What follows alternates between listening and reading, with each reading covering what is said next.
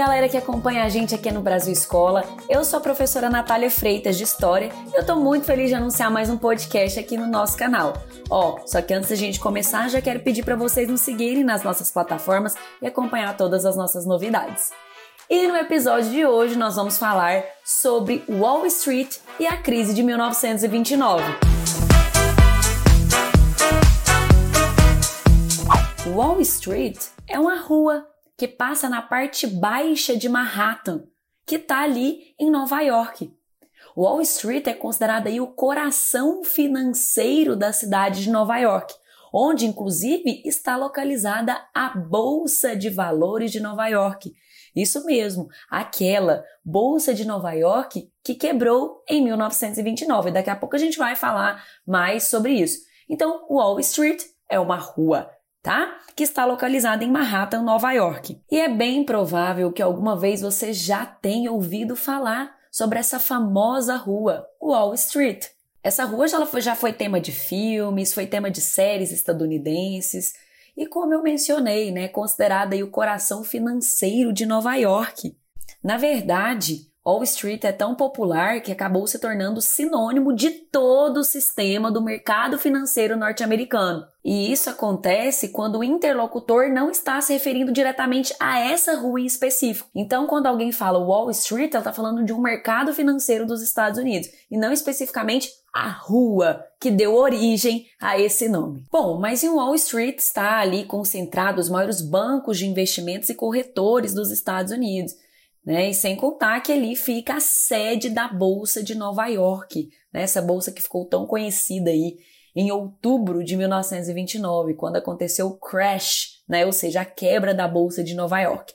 Bom, mas vamos entender né, por que, que essa rua, que acabou se tornando aí é, sinônimo para mercado financeiro dos Estados Unidos, se chama Wall Street né, gente? Porque a palavra wall significa parede, significa muro, e a palavra street significa rua. Bom, e é justamente por isso que se chama Wall Street.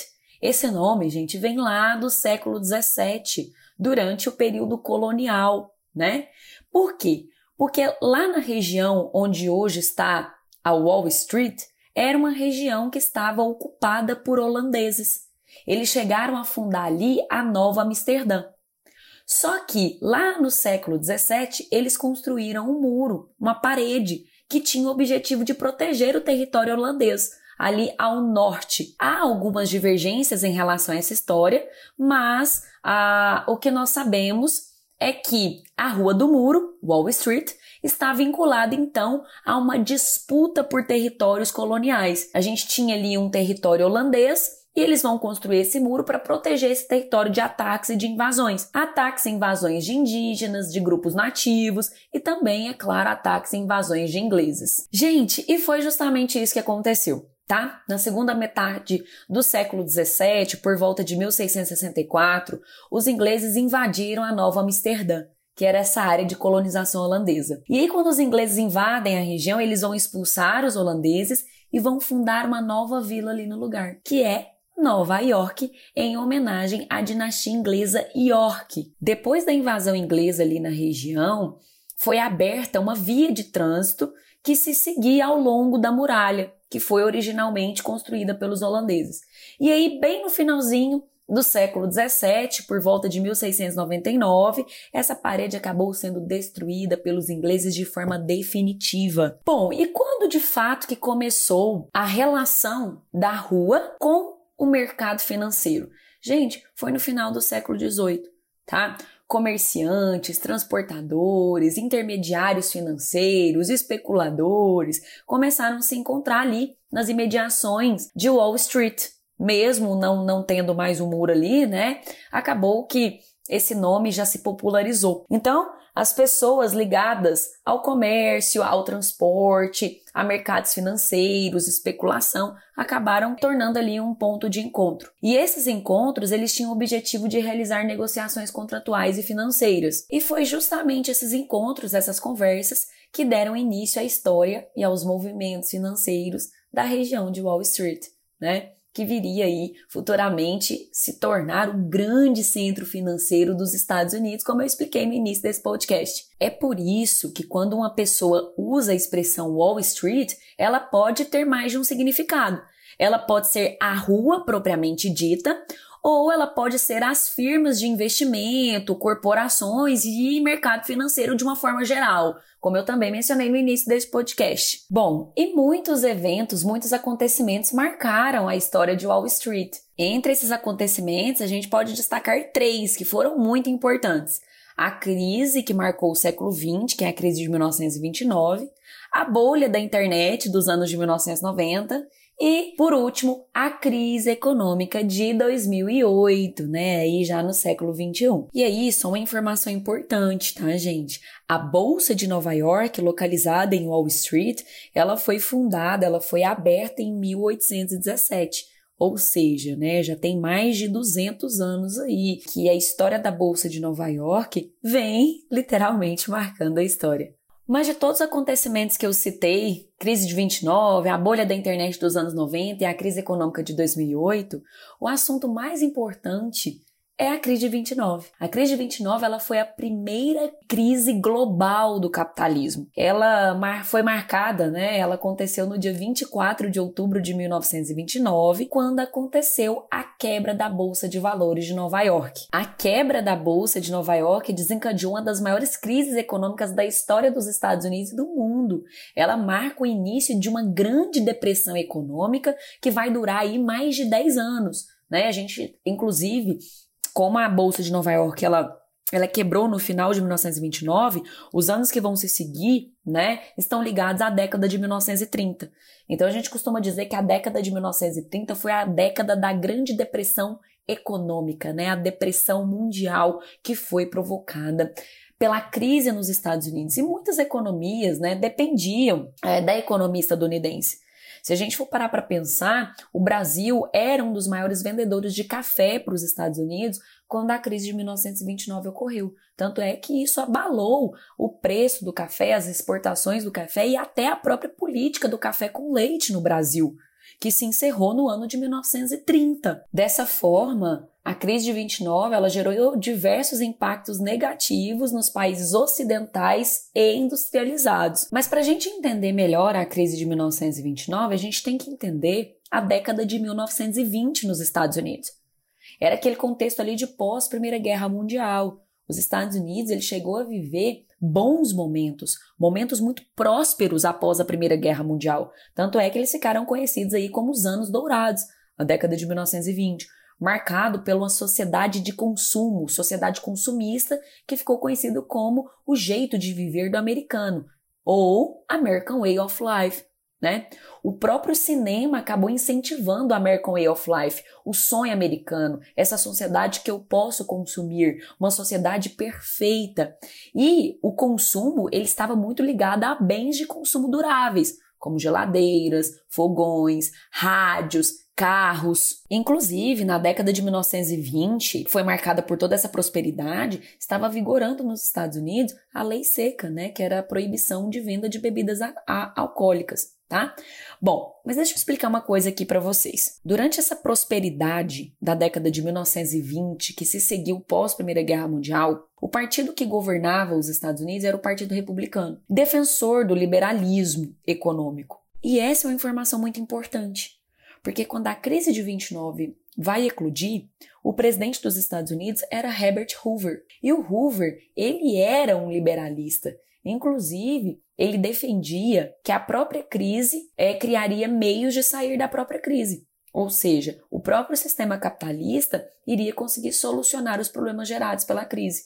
Só que aquela crise era uma crise uh, que a história do capitalismo ainda nunca tinha visto. Então, essa postura de não intervenção estatal que veio por parte do Partido Republicano e do próprio presidente Herbert Hoover, acabou recebendo muitas críticas da população estadunidense, que vivia ali graves consequências ligadas à crise de 29. Né? A perda de moradias, fome, desemprego, desabastecimento. Empresas faliram, né? O número de pobres aumenta de forma considerável no país. Então, assim, o, He o Herbert Hoover ele acabou recebendo muitas críticas, Tanto é que em 1933 foi eleito para presidente nos Estados Unidos o Franklin Delano Roosevelt, que era do Partido Democrata.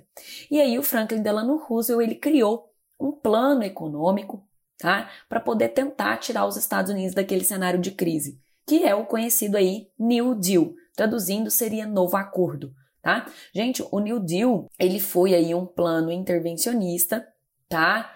Criado por Franklin Delano, Delano Roosevelt, com então o objetivo de tirar os Estados Unidos da crise. Ah, e eu já ia me esquecendo, gente, a crise de 29, ela foi uma crise da superprodução. Né?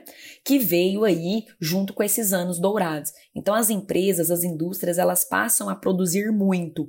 Porém, essa superprodução não foi acompanhada de um superconsumo. Pelo contrário, né? No final da década de 1920, quase se aproximando aí do ano de 1929, nós vamos ter um subconsumo né? Ou seja, as empresas estavam superproduzindo, porém não conseguiam vender na mesma proporção. Então a gente fala que foi uma crise de superprodução e subconsumo, que acabou aí, né, se deflagrando no dia 24 de outubro de 1929, na chamada Quarta-feira Cinzenta, né, quando milhões de títulos de empresas dos Estados Unidos foram oferecidos no mercado sem encontrarem compradores. Foi aí que aconteceu a quebra, o crash. E foi uma crise global, como eu mencionei, em decorrência da falência generalizada, diversas filiais de empresas estadunidenses em outros países também não resistiram, causando uma diminuição do consumo de produtos desses, desses países dentro dos Estados Unidos. Bom, mas voltando lá no New Deal. Gente, o New Deal ele foi feito então pelo presidente Franklin Delano Roosevelt e ele foi um plano de recuperação da economia estadunidense baseado em medidas intervencionistas. Na época, os inimigos políticos do Franklin Delano Roosevelt chegaram a acusá-lo de ser comunista, associando as práticas intervencionistas ao regime socialista. Na verdade, gente, o New Deal ele foi inspirado nas ideias né, de Keynes, um economista inglês que defendia a intervenção estratégica do Estado na economia como forma de gerar o pleno emprego e aumentar o consumo. Então, eu vou mencionar aqui para vocês agora uh, alguns pontos principais que nortearam o New Deal: diminuição da jornada de trabalho para aumentar a oferta de emprego, proibição do trabalho infantil, já que o adulto ganhava e gastava mais que a criança, a criação do salário-desemprego para que a população tivesse renda e, consequentemente, claro, pudesse consumir, fortalecimento dos sindicatos para que a população pudesse lutar por melhores salários Formação de frentes de trabalho para realizar obras públicas, como hospitais, escolas, creches e, consequentemente, também gerando empregos. Criação de um fundo que incentivava poupança, já que um sistema bancário forte acaba financiando o desenvolvimento do país. A lei do ajustamento agrícola, que previa concessão de empréstimo a fazendeiros, né, para eles diminuírem é, a produção e evitando aí uma superprodução agrícola. Gente, mas é claro que para realizar tudo isso o governo teve muitos gastos. E aí ele usa suas reservas e acaba emitindo papel moeda, gerando uma inflação por ele mesmo, né, pelo próprio Estado controlado. Em âmbito global, a solução para a crise ela veio de duas formas, tá? Com políticas intervencionistas, já que todos os países do mundo tiveram de adotar o intervencionismo e protecionismo estatal para sair da crise, e também por meio da corrida armamentista anterior à Segunda Guerra. Gente, a gente tem que pensar aqui que a crise de 29 ela está no período entre guerras, tá? Bom, e por que essa corrida armamentista? Porque o aumento do contingente militar em vários países da Europa e o desenvolvimento da indústria bélica aumentaram a oferta de emprego. Então, com isso, a economia europeia também vai se aquecendo, o que vai se refletir também no restante do planeta. E voltando aqui, só para a gente relembrar, em relação ao Brasil, quando a crise de 29 eclodiu, o presidente do Brasil era o Washington Luiz, que ele era representante do Partido Republicano Paulista, o apelidado aí Café, né? Então, em 1930, era para ter, era ter acontecido a eleição no Brasil e de fato aconteceu. Só que era a vez de indicarem um mineiro, que seria o político Antônio Carlos. Só que na hora de indicar, o presidente de São Paulo, Washington Luiz, acabou indicando outro paulista à presidência, que era o Júlio Prestes. Minas Gerais, por sua vez, não gostou da indicação de outro paulista. Diante da crise também enfraquecimento dos cafeicultores, Minas Gerais vai se unir ao Rio Grande do Sul, vai se unir à Paraíba e vai formar uma aliança chamada Aliança Liberal que acabou lançando a candidatura do gaúcho Getúlio Vargas para presidente e João Pessoa da Paraíba para vice. O Júlio Prestes de São Paulo acabou vencendo nas urnas em 1930, mas o vice de Getúlio Vargas, que era o João Pessoa, acabou sendo né, assassinado aí, desencadeando um processo que vai ocasionar a derrubada da República Café com Leite no Brasil. E é por isso que em 1930, mesmo não vencendo as eleições, Getúlio Vargas se tornou o presidente do Brasil por um processo armado, que ficou conhecido como Revolução de 30 ou Golpe de 30. Então tá vendo, gente? A crise de 29, ela não só afeta a economia do café no Brasil, como ela também vai afetar a política no Brasil. E não só no Brasil, né? Não só no continente americano, em outros continentes como a Europa também. Tá? É um momento em que nós temos a ascensão de regimes totalitários, o nazismo na Alemanha, o fascismo na Itália, salazarismo, franquismo. E só para finalizar, finalizar esse podcast, a gente tem que falar de uma outra coisa relacionada ao Wall Street. O touro, gente, o touro de Wall Street. O Charging Bull é uma escultura de bronze, tá? Uh, que marca, que marca a história de Wall Street, né? As ruas, é ponto turístico aí. Gente, esse touro de Wall Street, ele foi instalado lá em 1989. Essa obra foi idealizada pelo artista Arturo de Modica e pesa em torno aí de 3,5 toneladas e tem 3,4 metros de altura por 4,9 de comprimento. Essa escultura ela tem um simbolismo muito importante é um touro em posição de ataque, né, representando aí um mercado financeiro forte. Ou seja, ele tem o propósito de expressar a força e o poder do povo americano frente ao mercado financeiro internacional. Bom, gente, mas como a gente viu aqui, Wall Street tem uma história muito importante no mercado financeiro, no mercado capitalista e também tem grande influência, né, no mercado internacional de uma maneira geral.